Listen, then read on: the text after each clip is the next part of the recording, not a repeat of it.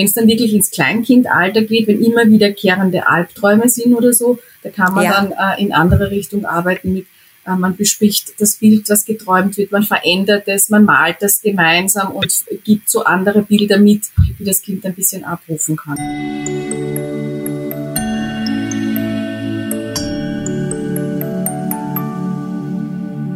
Hallo, herzlich willkommen bei How to Baby. Petra Russo, euer Host äh, zum Thema Kinderschlaf ist es heute. Es ist Winter, es sind viele, viele dunkle Stunden und äh, ja, ich freue mich sehr, heute eine absolute Top-Expertin in Österreich, äh, Frau Astrid Steindl. Sie ist zertifizierter Schlafcoach, ausgebildet an der Med-Uni Wien und äh, wir haben sie in vielen äh, Baby-Couches, das ist eines meiner Projekte, das ich für Mamis und Papas schon seit vielen Jahren anbinde. Und unter Kinderschlaf.at, ihr seht es dann in den Shownotes, seht ihr dann, was Astrid Steindl alles an Erfahrungen, Themen für euch so aufbereitet hat. Und warum sie das wurde, das bespreche ich jetzt alles gleich mit ihr. Hallo, herzlich willkommen, Astrid. Danke für unser Gespräch. Hallo, danke für die Einladung. Äh, ich habe es gesagt, Astrid, du bist äh, zertifizierter Schlafcoach und äh, Mama von drei Söhnen. Ja. Und so wie ich das entnommen habe, hast du dich zu dieser Ausbildung entschlossen, nachdem du Mama geworden bist. Warum? Genau. Naja, man kann es ein bisschen sich herleiten, glaube ich, eben aus ähm, den eigenen Themen heraus. Das heißt, mein Ältester damals hat ähm, sehr schwer mit dem Schlafen gehadert, äh, als der mhm. zweite auf die Welt gekommen ist. Und ja, da wurde es dann immer turbulenter und dann habe ich begonnen, alles Mögliche an Infos zu suchen, ähm, bin dann mehr oder weniger durch Zufall äh, ein bisschen über das Thema Schlafmedizin gestolpert, über einen Bekannten, der ähm, damals Medizin studiert hat. Mhm. Ähm, war dann so, dass ich ähm, sehr viel das Thema, Thema Schlafen zu Hause halt über hatte und gut eingeführt habe, sagen wir mal so, weil das heißt, das hat mir schon selber sehr gut geholfen, habe dann aber gemerkt, dass es so wirklich mein Steckenpferd ist, ja, dass es einfach für ein bisschen mein Herz berührt, dieses Thema ähm, und habe dann eben ähm, begonnen, die Ausbildung auf der MedUni in Wien zu machen, äh, äh, eben das äh, Schlafcoaching. Äh, und habe parallel in Deutschland einige Ausbildungen gemacht, speziell für Kinder und Kleinkinder zum Thema Schlafen. Ähm, ja, und habe da ja viele Jahre hinweg mich sehr intensiv damit beschäftigt. Und ja, und jetzt bin ich eben Trainerin und Schlafcoach und versuche diese schlafhygienischen ähm, guten Werkzeuge, die es einfach gibt und die noch ein bisschen zu wenig bekannt sind, so den Müttern mit an die Hand zu geben. Und bist sehr erfolgreich und viele unserer Besucherinnen und Besucher in der Baby Couch und auch bei dir sind sehr, sehr dankbar, weil ich glaube, es ist eines der sensibelsten Themen, das alle Eltern betrifft. Wenn äh, die Babys und Kinder nicht schlafen, dann können sie Eltern auch sehr selten haben. Also wirklich manchmal wochenlangen Schlafentzug. Und äh, das führt mich gleich zur Frage, was ist Schlaf? Eigentlich ein sehr aktiver Reorganisationsprozess. Also gerade bei den Kindern noch viel aktiver als bei uns Erwachsenen. Hängt teilweise auch damit zusammen ähm, mit der Schlafarchitektur, aber natürlich auch mit der kindlichen Entwicklung, weil sich da noch sehr viel tut bei den Kleinen und alles, was sie tagsüber erleben, erlernen, sich teilweise auch im Schlaf widerspiegelt.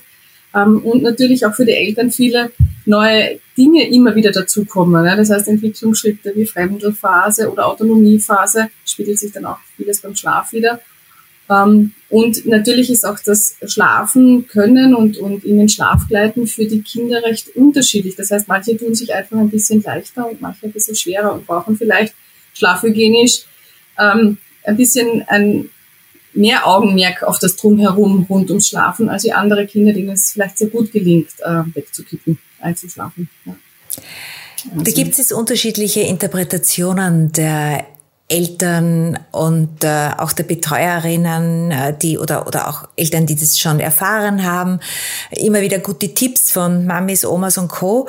Mhm. Äh, fest steht, dass jetzt äh, gerade in der letzten Zeit die Chronobiologie ein absolutes äh, neues mhm. Fach ist, das wir mehr und mehr äh, vermittelt bekommen und jeder Mensch über eine andere Chronobiologie ja verfügt.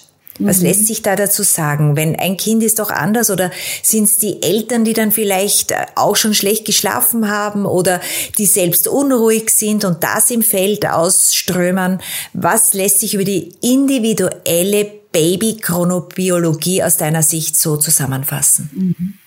Mhm rein vom Chronotypus her, also dieses ist man äh, ein Frühaufsteher oder Spätaufsteher, das heißt so dieser Chronotyp an sich dürfte ein bisschen altersbedingt auch abhängig sein.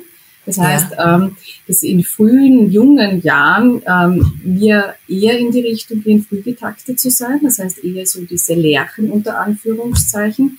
Ähm, das dürfte sich dann in der Pubertät mehr und mehr in Richtung spät getaktet hin richten. Das heißt, die Jugendlichen werden später mit dem Einschlafen, tun sich schwerer auch mit dem Aufstehen in der Früh, zum Teil auch ein bisschen anscheinend äh, hormonell bedingt. Okay. Ähm, das Ganze verschiebt sich dann sozusagen schrittweise nach hinten und beginnt sich dann aber anscheinend wieder vorzuverlagern, wenn so in Richtung ja, 40, 50 in die Richtung geht, ähm, dass man wieder ein bisschen zu früh getakteten äh, Typ wird. Das ist so dieses große Thema der Chronotypen. Ähm, mhm. Wobei viele eigentlich indifferente Typen sind, das heißt sowohl als das eine als auch das andere leben können, aber zum Teil ist es eben auch altersabhängig. Ähm, Gut. Was man ein ah. bisschen ah. mitbedenken ja. muss, Entschuldigung, ist so dieses Thema, ähm, es gibt innere Uhren, die ein bisschen länger takten und welche, die ein bisschen kürzer takten. Und die inneren Uhren, die länger takten von der Individualität her, haben eher die Neigung, ein bisschen nach hinten zu entgleiten. Also es sind so ein bisschen diese zwei Themen. Ja, das ist genau das, was ich dich fragen wollte. Das ist ja auch etwas Individuelles, äh, der Schlafbedarf. Mhm. Äh, manche Kinder haben viel mehr Schlafbedarf als andere. Mhm. Auch die Rhythmik des Schlafens. Manche holen sich das in kleinen Dosen, immer so mit 20 Minuten Schlafdauer. Mhm. Und äh, was gibt's denn da Auffälliges zu vermitteln? Wichtig ist, glaube ich, parallel drauf zu schauen, wie geht's dem Kind damit. Das heißt, wenn ich jetzt mhm. ein Kind habe, das eher ein Kurzschläfer ist oder weniger Schlafbedarf hat, wenn in Summe das Kind ausgeglichen wirkt, gut in den Schlaf reinkommt äh, und äh, ja, von der gesamten Verfassung her gut passt, ist das total okay. Ich glaube, da muss man sich nicht verspreizen auf einen bestimmten Schlafbedarf, den man irgendwo gelesen hat. Das kann durchaus mal mehr, mal weniger sein. Mhm. Umgekehrt gibt es halt Kinder, die ähm, ein bisschen mehr brauchen, ist dann auch okay. Oder die vielleicht mit zwei, ähm, die mit eineinhalb Jahren vielleicht noch zweimal schlafen am Tag. Ja. Und das andere Kind ist vielleicht mit einem Jahr schon so weit, dass es nur einen Mittagsschlaf mehr macht. Ja. Ähm, Kann man das vergleichen mit den Mahlzeiten, Astrid? Manche Kinder brauchen mehr kleine Mahlzeiten, manche drei, vier große. Ist es ähnlich so von der Rhythmik und dem Bedarf? Oder von dem vielleicht, was ich präferiere an Essen so vergleiche ich es gerne. Das ja, heißt, der eine ja, hat lieber ja. eben, was nicht, mehr Obst, der andere mehr Gemüse. Ja. Mhm. Ähm, weil gerade Essen ist ein wichtiger Taktgeber auch für die innere Uhr. Darum ist so dieses regelmäßige Essen und ähm, für, die, für das Wohlbefinden auch wichtig im Sinne von, der Körper erkennt, okay, ich habe ein Essen, ich habe eine Verdaupause dazwischen und wieder ein Essen. Wo sich manchmal äh, bei Kindern, die immer nur kleine Häppchen essen, dieser Taktgeber ein bisschen äh, nach hinten rutscht. Ja, darum habe ich okay. mit dem Vergleich jetzt ein bisschen schwer getan, ähm, weil es tendenziell für das Wahrnehmen des Körpers doch ähm, angenehmer scheint zu sein, dass ich wirklich meine klassischen fünf, vier, fünf Mahlzeiten hätte am Tag. Ja. Verstehe. Ja. Du hast, wir haben es gesagt eingangs, sehr viel Erfahrung mit Eltern im Dialog. Du machst Workshops, du gibst äh, Schulungen. Was sind denn die absolut häufigsten Fragen bei den ganz, ganz kleinen Babys. Also wirklich, wo Eltern wie Babys schlafen lernen müssen. Ähm, viele sicher das Thema der, der Selbstregulation. Dieses, mhm. wie viel Unterstützung, Einschlafunterstützung ist gut für ein Kind, was braucht es noch, was braucht es nicht. Und da ist, glaube ich, schon ein Thema, ähm, oder die Angst, die manche haben, zu viel Unterstützung zu geben oder auch vielleicht die Erfahrung schon mit älteren Kindern gemacht zu haben, dass ein sehr intensives, langes Herumtragen oder sehr intensives Beruhigen am WC-Ball oder was auch immer einfach dann oft ein bisschen hängen bleibt als Einschlafhilfe und dann mit zunehmendem Alter halt zum Problem werden könnte. Ja. Ähm, und da, glaube ich, ist so dieses wichtige Thema, dass gerade junge Säuglinge ja Co-Regulationsunterstützung brauchen. Das heißt, eine, ein Beruhigen am Arm oder ein bisschen ein Wiegen Ähm, Gerade vielleicht im Nachmittag rein, manchmal ein bisschen mehr oder ein Einschlafen in der Trage ist ja auch total okay und gut auch. Ähm, ich glaube, wichtig ist dann im Auge zu behalten, dass man so, wenn dann diese Co-Regulationsthemen ein bisschen weniger werden, die Säuglinge älter werden, so in Richtung vier, fünf Monate, dass man dann beginnt, die Co-Regulation langsam schrittweise ein bisschen äh, zurückzunehmen und vielleicht nur beim Vormittagsschlaf beginnt, ähm, dass auch ein Einschlafen mit Unterstützung im Bettchen zum Beispiel passieren kann ja, oder dann in späterer Folge am Abend. Ja, das ist ja oft echt eine sehr feine Gratwanderung, vor allem bei Kindern, die vielleicht durch Wachphasen sehr gefordert sind, ja, wo dann die Kinder sehr äh, viel Spannung haben und dann vielleicht auch mehr Unterstützung beim Einschlafen brauchen. Ja. Du sprichst einen wichtigen Punkt soeben an, Astrid. Schrei-Babys, mhm. regulationsgestörte Babys. Äh, das kommt ja auch von irgendwo her. Da gibt's natürlich Schauermärchen, dass Eltern ins Auto flüchten, um stundenlang äh, mit dem Auto zu fahren, damit die Babys mhm. einschlafen. Ähm, wie kommen die aus diesem Kreislauf raus? Was gibt es da zu bedenken? Warum ist das so unterschiedlich? Ja, weil einerseits es einfach Kinder gibt, die weitaus außengerichteter sind, das heißt Müdigkeit, mhm. Spannung intensiver wahrnehmen, Wachzeiten, in den, äh, die Wachzeiten die Kinder dann einfach viel mehr fordern. Da gibt es auch so ein bisschen diesen Ausdruck vom Reizhunger, unter Anführungszeichen, heißt nur, anstatt dass die Kinder sich dann abwenden, obwohl sie sehr müde sind, beginnen sie noch viel intensiver zu schauen und intensiver wahrzunehmen, was natürlich dieses Runtergleiten und Einschlafen weitaus schwieriger macht. Ja. Ähm, das heißt, ähm, hm, ja, aus diesem Teufelskreislauf rauszukommen, wäre gut, sich ein bisschen so den Tagesrhythmus anzuschauen, vielleicht einmal mitzuschreiben, wie sind die Essenszeiten, wie sind die Schlafenszeiten, wo sind Phasen, die sehr quengelig sind. Und ähm, eine Erstmaßnahme, die äh, viel schlafmedizinisch empfohlen wird, ist auch so dieses Begrenzen ein bisschen von Wachzeiten. Dass man zum Beispiel gerade beim Säugling, der vielleicht so zwischen sechster und achter Woche da ist, in diesem sozialen Erwachen, ja, das heißt die Außenwelt viel intensiver wahrnimmt, dass man da ein bisschen darauf achtet, ähm, dass die Zeitspanne an sich, wo das Kind wach ist, das heißt, das Baby wurde wach und kann wieder schlafen, doch eine sehr kurze ist. Das heißt, das kann sich durchaus nur bei einer Stunde bis höchstens eineinhalb Stunden bewegen.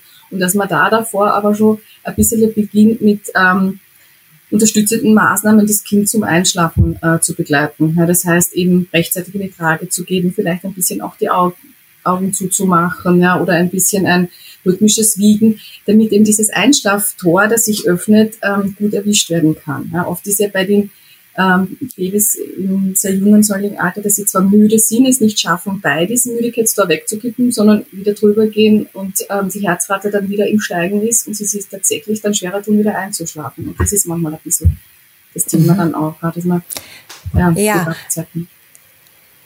Also wichtig ist, ähm, Eltern, die jetzt das erste Baby haben, die brauchen natürlich umso mehr äh, Unterstützung äh, durch Informationen wie deinen. Mhm. Aber es gibt ja auch Eltern, die sagen, Sie haben jetzt das dritte Kind. Bei den ersten beiden hat das Schlafen eigentlich gut geklappt, aber das dritte war völlig unruhig und war dann äh, völlig außerhalb der Erfahrungen ein, mhm. ein regelmäßig schreiendes Baby und wollte überhaupt nicht. Was gibt's denn da zu interpretieren oder zu, was kannst du da als Trost geben? Hm. Dass natürlich bei Geschwisterkindern der Alltag viel turbulenter ist. Ja, das heißt, da am Nachmittag dann ähm, vielleicht Geschwisterkinder da sind, die zum Kindergarten also abgeholt werden oder schulisch zu versorgen sind oder vielleicht noch ja. Nachmittagsaktivitäten, da ist ja schon weitaus mehr los. Ja. Das heißt, dieses ich habe jetzt die Zeit und Ruhe für das Dritte, dass es äh, gut schlafen kann, ist dann oft schon sehr, sehr viel Planerei, ja, im Sinne von, wie organisiere ich den Alltag. Mhm. Ähm, aber da würde ich am Anfang ruhiger sagen, okay, ich habe die Trage mit, dann schlaft das Baby in der Trage da am Nachmittag, während ich, weiß ich nicht, beim Fußballfeld bin mit meinen großen Burschen oder wie mhm. immer. Also mhm. da darf man schon in so co-regulatorische äh, Sachen dann die auch gut mit einbinden. Ähm, okay. Äh, du sagst Trage, da fällt mir jetzt auch gleich ein, das ist natürlich, das Baby braucht Körpernähe, braucht Beruhigung, auch wenn man vielleicht mhm. äh, auf den Kopf greift, also dass es auf jeden Fall spürt, alles ist gut, ich bin, in, ich bin beschützt. Äh, mhm. Äh, welche Rituale brauchen denn die ganz Kleinen bereits, damit sie das Signal, jetzt ist die Zeit der Ruhe da, wirklich vernehmen? Ähm, die umso kleiner die Kinder, umso kleiner auch die Rituale. Das heißt, da reichen wirklich kurze Rituale.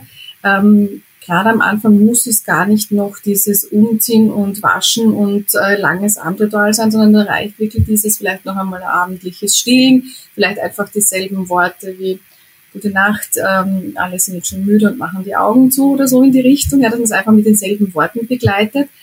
Ähm, wenn sie dann also regulatorisch schon ein bisschen älter sind und man merkt so mit zwei, drei Monaten, es ist die Aufmerksamkeit schon mehr und mehr da, dann würde ich schon ein bisschen in die Richtung gehen, eben umziehen, äh, sauber machen, ähm, muss aber nicht abendliches Baden sein, kann natürlich sein, wenn es fürs Baby passt. Manche Kinder, gerade die sich mit Wachzeiten schwer tun, plagt das abendliche Baden manchmal ein bisschen, weil es noch ähm, mhm. ja, Wärme, Kälte wieder anziehen. Ähm, das heißt, da wirklich schauen, wie passt es fürs Baby. Ähm, und wenn man dann sagt, so jetzt ist es drei, vier Monate, ähm, man merkt, dass die Aufmerksamkeit schon besser ist, erreicht dann ähm, kurze Punkte wie wir sagen noch, was nicht, gute Nacht zum Teddybär, der daneben sitzt, oder wir haben ein Mobile äh, angebracht und äh, zum Peter und zum Hansi sagen wir gute Nacht, ja, und dann ähm, kann man auch noch was vorsingen, wiegen und dann entweder schläft das Baby auf einem ein oder man geht ihm dann auch in die Richtung ein bisschen, ich helfe dem Baby begleitend, im Bettchen einzuschlafen, ja, mit ein bisschen einer Hilfe. Okay. Ja, das heißt, so zwei, drei Punkte soll doch gar nicht so lang dauern. Empfohlen wird so diese 20 Minuten höchstens. Hilft Musik? Manchen sehr gut, manche macht es wieder ein bisschen aktiver. Also kann. Also auch wenn es die, die bekannten Lullabies sind, also ja. Lalilu und alles, was rhythmisch, melodisch, gleichbleibend ist, ist natürlich runterfahrend. Ja. Auch ein Summen, mhm. ein Brummen, eher tiefere Stimme, eher mhm. taktvoll ist super. Ja. Ähm, ich bin schon ein Freund eher vom selber singen, also jetzt vom äh, gespielten Vorsingen. iPhone, das, sorry, genau. äh, ja. ja. ähm, weil man das schwer modulieren kann. Ja, und äh, beim mhm. selber Singen kann man viel besser sich einstimmen, okay, wo ist gerade mein Baby und wo kann ich es ein bisschen abholen ja, und mithelfen. Das, ähm, Abgesehen davon hört das Baby die, die Mama- oder Papa-Stimme, die Betreuungsstimme, die vertrauten Töne mhm. und äh, weiß, okay, das ist alles in ruhig, alle sind in der Schwingung. Genau. Ja. Ähm, äh, selbiges mit dem ersten Geschichte vorlesen, oder? Bei den kleineren Kindern dann mit ein, zwei Jahren, wo ja. man ja dann durchaus dazu greift, ähm, diverse Einschlafgeschichten oder Märchen äh, heranzuziehen.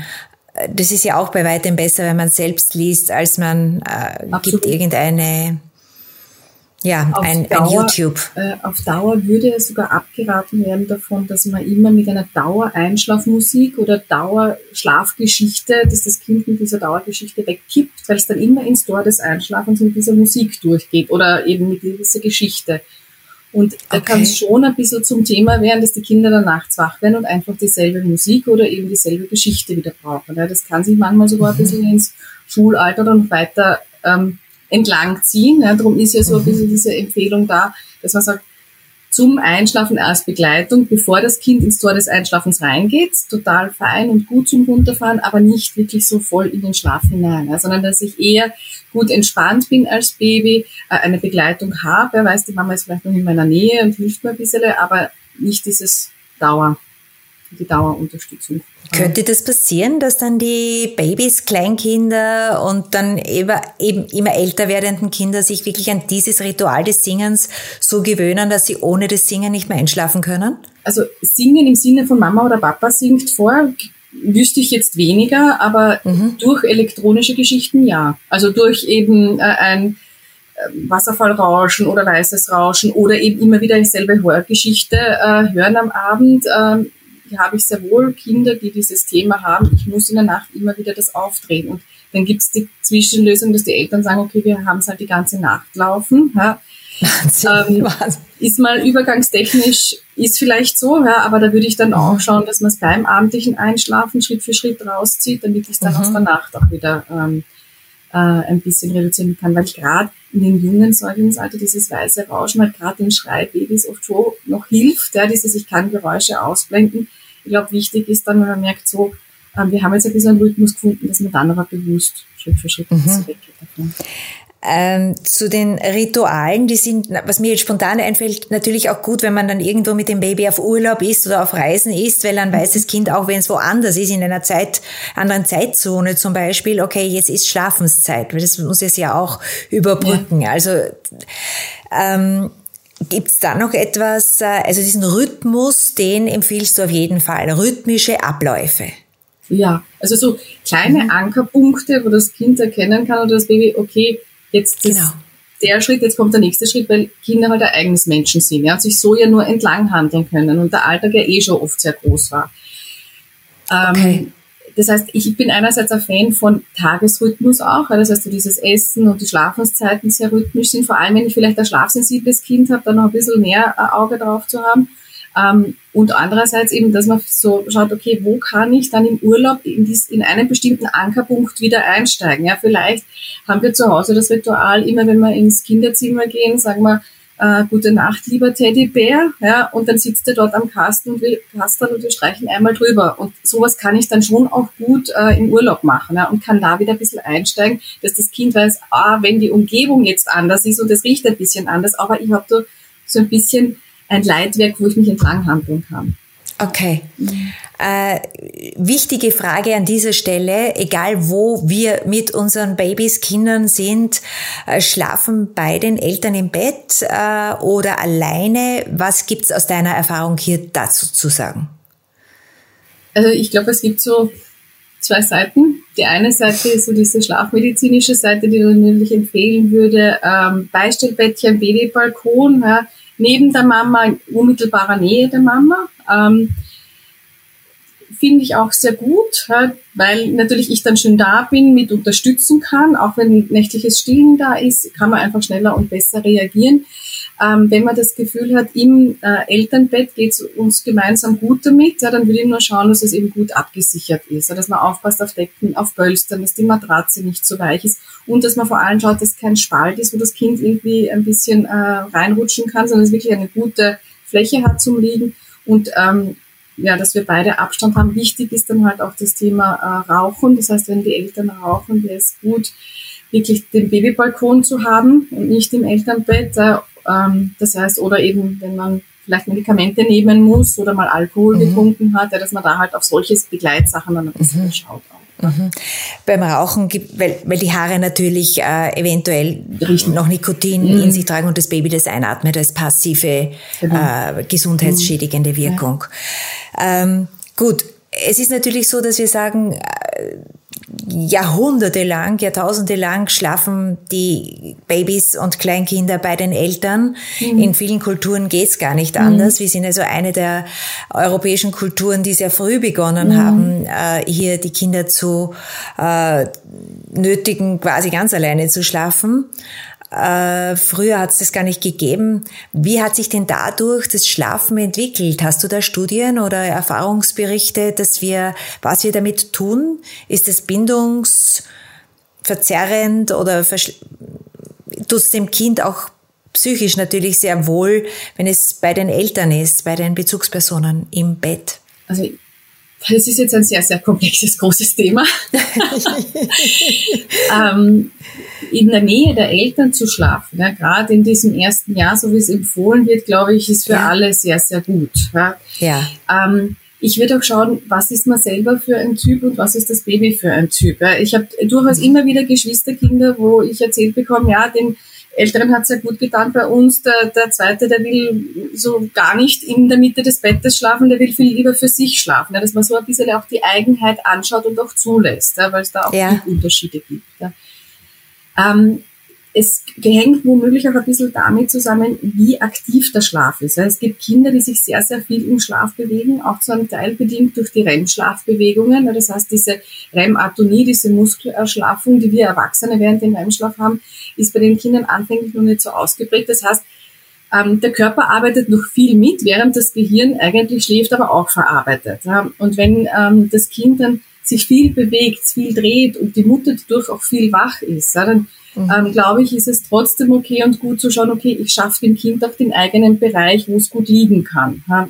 Dann ähm, ja. kann es nämlich sein, umso näher die Kleinen liegen, umso mehr kann es zur gegenseitigen Beeinflussung der Schlafzyklen kommen.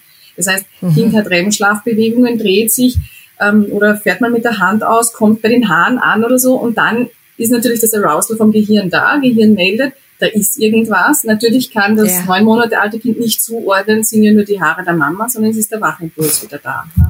Mhm. Also da würde ich ein bisschen okay. schauen, wie, wie passt für die Situation der Eltern dann auch und fürs Kind. Ja. Und individuell nach jedem, äh, nach dem Charakter der Mama, Papa und des Kindes schauend, was ja. wer braucht, um wirklich ausreichend Schlaf zu bekommen. Ähm, jetzt Vielleicht noch ist kurz noch Entschuldigung, ja? es ist nämlich auch die Wahrnehmungsabschottung im Schlaf. Das heißt, wie gut kann ich Außengeräusche ausblenden als Baby? Ja? Wie viel irritiert mich dass wenn Mama, Papa schlafen kommen oder so? Ganz unterschiedlich. Und das dritte Thema, was da manchmal noch über ist, ist, wenn ich als Mama sehr nahe liege und das Gefühl habe, ich muss viel aufpassen, dass das Kind nicht wo reinrutscht oder es ist mhm. vielleicht schon älter ja. mit 19 Monaten ja. und fängt an zu krabbeln in der Nacht, dann geht es auch ein bisschen um das Thema Sicherheit, was manchmal ein bisschen vergessen wird. Ja. Ja, ja, ja. Dass man dann schaut, dass das gut ab. Ja, und wo auch die Elternschlafstätte ist, auf das kommen wir gleich. Ähm, die Frage ist jetzt, du hast es schon gesagt, wenn das Kind ein bisschen älter ist, äh, je mehr sie zu verarbeiten haben, umso stärker träumen sie. Mhm. Äh, weil es ja auch einige Eltern gibt, die dann sagen, ja, mein Kind schläft super toll und vier Monate später ist es genau was anderes, weil man ja die jeweiligen Entwicklungsphasen des Kindes noch nicht kennen kann mhm. Äh, und auch nicht kennen muss und auch das wiederum völlig abhängig vom Kind ist. Ähm, was würdest du denn sagen, welche, was sind denn die heikelsten äh, Lebensphasen, was den Schlaf betrifft? Ist so ein bisschen das äh, Alter um das soziale Erwachen herum, das heißt so zwischen der ja. sechsten und der achten Woche, wo man vielleicht schon das Gefühl hatte, mein Kind schafft schon gut Wachphasen und interagiert gut und auf einmal entstehen so ein bisschen abendliche Weinphasen. Ja, dass man da vielleicht mhm. dann hat, auch wenn das Kind älter ist, dass ich vielleicht die Außenreize ein bisschen reduzieren anfange. Ja, vielleicht mit Mobilis okay. noch ein bisschen warte. Ja. ja. Ähm, dann ist so dieses äh, Alter um die Fremdelphase herum. Ja, das heißt, dieses, okay. ich erlebe Trennung auf eine neue Art und Weise, kommt die Mama denn zurück oder nicht, ja, spielt schon auch beim Schlafen mit rein, eben äh, auch. Ähm, und dann so dieser nächste markante Schritt ist so diese Autonomiephase. Das heißt, dieses, der kindliche Wille wird natürlich größer, wird mehr und da gibt's halt schon auch Kinder, die vielleicht sehr, sehr müde sind, aber die ganze Zeit halt weiterspielen wollen und sich kaum die Pausen irgendwie gönnen. Ähm, wo gerade bei den temperamentvollen, willensstarken Kindern es aber trotzdem wichtig ist, dass sie so ein bisschen diese elterliche Anleitung haben. Ähm, du bist jetzt vielleicht mit deinen gut eineinhalb Jahren eh schon sechs Stunden wach, wir machen jetzt trotzdem eine kurze Mittagspause ha? und mhm. spielen tun wir später wieder. Ja, da geht's dann schon mehr ein bisschen in die Richtung. Ha? Ja, und das Schlafen in der Nacht, wenn die Kinder wirklich sehr stark träumen oder auch sehr schlecht träumen, wie können sie da aufgefangen werden? Also dieses wirkliche Träumen ist ja anscheinend erst so mit eineinhalb, zwei Jahren immer mehr ja. ein Thema, ja, oder auch dieser ja. Nachtschreck und das Aufschreien. Mhm. Ähm, da gibt's einerseits so diese Nachtschreck- und Schlafwandeln, äh, diese schlafhygienischen Maßnahmen, dass man sich Tagesrhythmus sehr gut anschaut. Da gibt's ein paar Haupttrigger, auf die man aufpassen äh, kann. Ja. Ähm, hm, beim Träumen zum Teil kann ich nur schauen, dass die Nachmittage ruhiger sind, dass vielleicht Besuche eher am Vormittag kommen, ja, dass nicht zu viel Action zu spät am Abend dann noch ist, weil umso mehr habe ich dann zu verarbeiten. Oder dass man vielleicht, wenn es Babyschwimmen gibt, eher einen Termin aussucht, dass der am Vormittag ist, wo sie noch besser reguliert sind und nicht zu spät. Mhm. Wenn es dann wirklich ins Kleinkindalter geht, wenn immer wiederkehrende Albträume sind oder so, da kann man ja. dann äh, in andere Richtung arbeiten mit, äh, man bespricht das Bild, was geträumt wird, man verändert es, man malt das gemeinsam und gibt so andere Bilder mit, die das Kind ein bisschen abrufen kann dann auch. Aber ich denke da in dem konkreten Falle, dass natürlich ganz viele kleine Kinder in dem Alter, das du jetzt angesprochen hast, also ab zwei, ja schon äh, sehr oft und äh, manchmal zu intensiv mit elektronischen Geräten beruhigt werden tagsüber und da Bilder entstehen, sehr schnelle Bildabfolgen des Gehirns, also da sehr, sehr viel verarbeiten muss und das vielleicht dann auch in der Nacht äh, durchaus ausleben. Kann das ja, sein? Ja, also okay. Man weiß es von Schulkindern, von Untersuchungen sehr konkret, ja, dass das sehr ja. massiv das Gehirn beschäftigt. Ja, bei so jungen Kindern ist, sind die Untersuchungen leider ein bisschen rar, aber natürlich umso mehr elektronisches Licht. Ja, bei, also bei den Flatscreens und so ist ja das Thema, dass ähm, das blauwellige Licht auf einen bestimmten Winkel auf die Ganglienzellen im Auge trifft. Das heißt, sehr intensiv wirkt und natürlich Schlafhormon reduzierend wirkt dann. Ähm, und natürlich die Inhalte an sich das Kind einfach sehr beschäftigen können. Ja? Und mhm. das ist dann schon viel, was zu verarbeiten ist in der Nacht. Ja? Das mhm. heißt, theoretisch wird meines Wissens nach in den ersten drei Jahren vom Medienkonsum sehr abgeraten. Abgeraten, ja. Wir haben ja. da einen Podcast dazu äh, in Bälde, äh, einen weiteren, also das ist ohne dies klar. Was darf ich noch ich weiß, man versteht unter Schlafhygiene was anderes, Astrid, aber was darf ich mitgeben an Hygiene im Schlafbereich? Also keine elektronischen Geräte. Wie, wie sieht's aus mit Pflanzen? Was würdest du denn als optimale, sowohl für die Eltern als auch für die Babys, optimale Schlafszenerie äh, erachten? Also wenn man jetzt von den jungen Babys spricht, also kühler Schlafraum gilt für alle. Ja, manchmal mhm. ist da ein bisschen das Thema in der zweiten Nachthälfte, dass es da ein bisschen zu kühl werden kann, weil einfach Körperkerntemperatur schon weiter unten ist. Das heißt, da muss man vielleicht dann ein bisschen in die andere Richtung mal schauen, ist eh noch warm genug. Ähm, sehr, sehr gut dunkel wäre gut. Umso älter die Kinder werden, umso mehr kann nämlich ein Licht stören. Oft im sehr jungen Alter stört es noch weniger, aber wenn sie so in Richtung sechs, sieben Monate gehen, würde ich wirklich auf Lichtquellen gut aufpassen. Das heißt, fluoreszierende Pickel aufpassen, fluoreszierende Schnulli, Kippschalter, Radiowecker, diese Sachen ein bisschen im Auge behalten. Ja. Ähm, gut wäre eben Schlafsack zum Schlafen, weil das Liegenbleiben mhm. unter einer Decke für viele Kinder doch sehr, sehr schwer ist. Ja, und ich weiß, es gibt ja. auch viele, die Schlafsack ablehnen, aber gerade dieses Umgebungsluft kühl, Körper selber schön schlafwarm, ist aber eine wichtige Voraussetzung fürs Schlafen. Mhm. Ja. Ähm, ja, da wäre wichtig, dass das ein Schlafsack ist, der schön gut eng anliegend ist, nicht zu weit oben, ja, damit die Kinder ja. ähm, auch den Schlafsack in der Bewegung mitnehmen können und die Wärme nicht so sehr verlieren. Ähm, ja, dann eben Bettchen technisch, entweder Beistellbettchen oder wenn man sagt, ähm, im Elternbett dann wirklich gut schauen, ähm, dass es eine gute freie Liegefläche hat, gut abgesichert ist, ähm, nicht zu weich ist. Ähm, ja. Und was sagst du so zur Raumtemperatur? Ich meine, wir sind jetzt mitten in der Großdiskussion, wie unsere Raumtemperaturen auszusehen haben aufgrund der Energiekrise. Aber was braucht denn das, das Baby, das ganz Kleine und das Kleinkind? Wie viel Grad brauchen die circa Minimum? Also empfohlen werden, werden würde 18 bis 20 Grad. Ja. Okay. Da würde ja. ich aber echt auf der Höhe des Bettchens mal messen, weil oft sind die Thermostate doch höher oben und das ist dann mhm. schon wieder anders, als wenn ich echt mal auf der Höhe des Bettchens ist und dann auch schauen, wo steht denn das Bettchen? Ist es an einer Außenmauer, wo viel abstrahlt, kalte Luft oder mhm. so? Das, das mhm. so mit berücksichtigen. Ähm, die Deutschen würden sogar noch einen Tick kühler äh, empfehlen.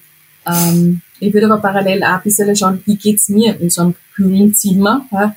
Und ja. wir haben schon weitaus mehr Haare und können uns selber gut zudecken, dass man das auch ein bisschen im Auge behaltet. Ja.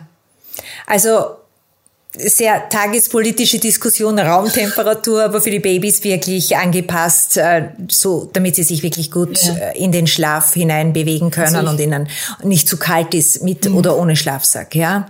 Oder eben auch andererseits nicht überwärmt. Ja, ja genau. Und die letzte Frage für heute, also so, wenn ich dieses Schlafzimmer mir vorstelle, äh, es gibt sicher immer mehr Eltern, die glauben, mit ätherischen Ölen ihren Kindern was Gutes zu tun, aber wenn sie ganz klein sind, würdest du das nicht machen oder so irgendwie so Lavendel-Sprayen oder dergleichen.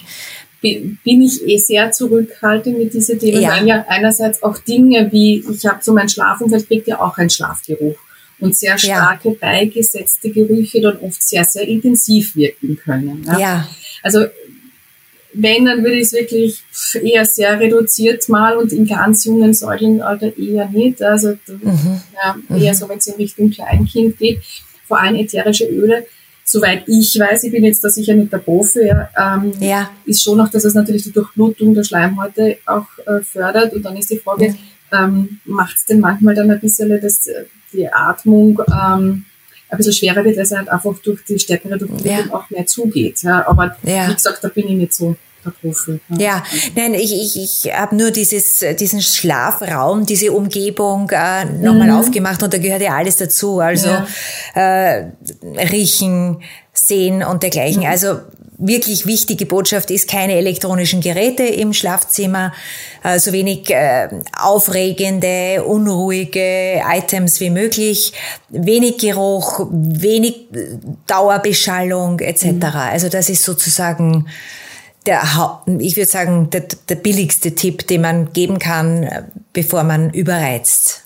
Ja, und viel ist ja dieses immer wieder wiederholen, ne? dieses Kind ja. lernt Schlafsituation kennen, äh, selber nicht ja. zu unsicher sein, was das jetzt eh, wir haben mittlerweile so viele Optionen, also dieser Raum ja. der Optionen uns sehr nervös und unsicher macht. Im Grunde sagt man, sollte man sagen, hey, ich übe jetzt einfach diese drei, vier Schritte und das ist das Schlafsetup, weil eh, wie du es vorhin gesagt hast, was haben sie gehabt vor vielen, vielen Jahren? Ja, irgendwo eine kleine Wiege und das war's. Ja, und mhm. um, umso Die jünger, Träume. Ja. Die Träume, die hoffentlich über Jahrhunderte und Jahrtausende weiterhin schön, beruhigend und bunt sein mögen. Ja.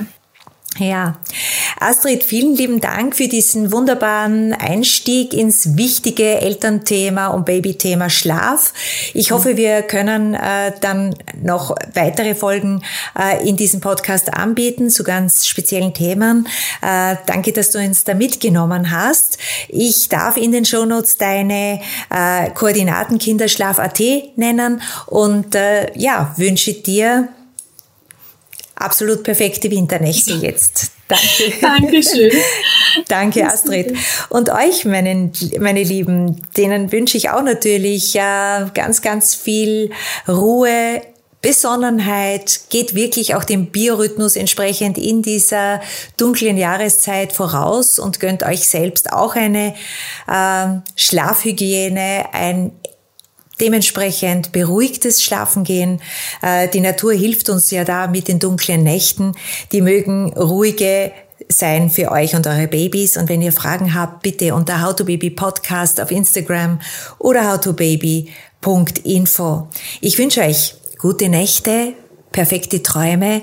Bis zum nächsten Montag. Alles Liebe, Baba, eure Petra. Ciao, ciao.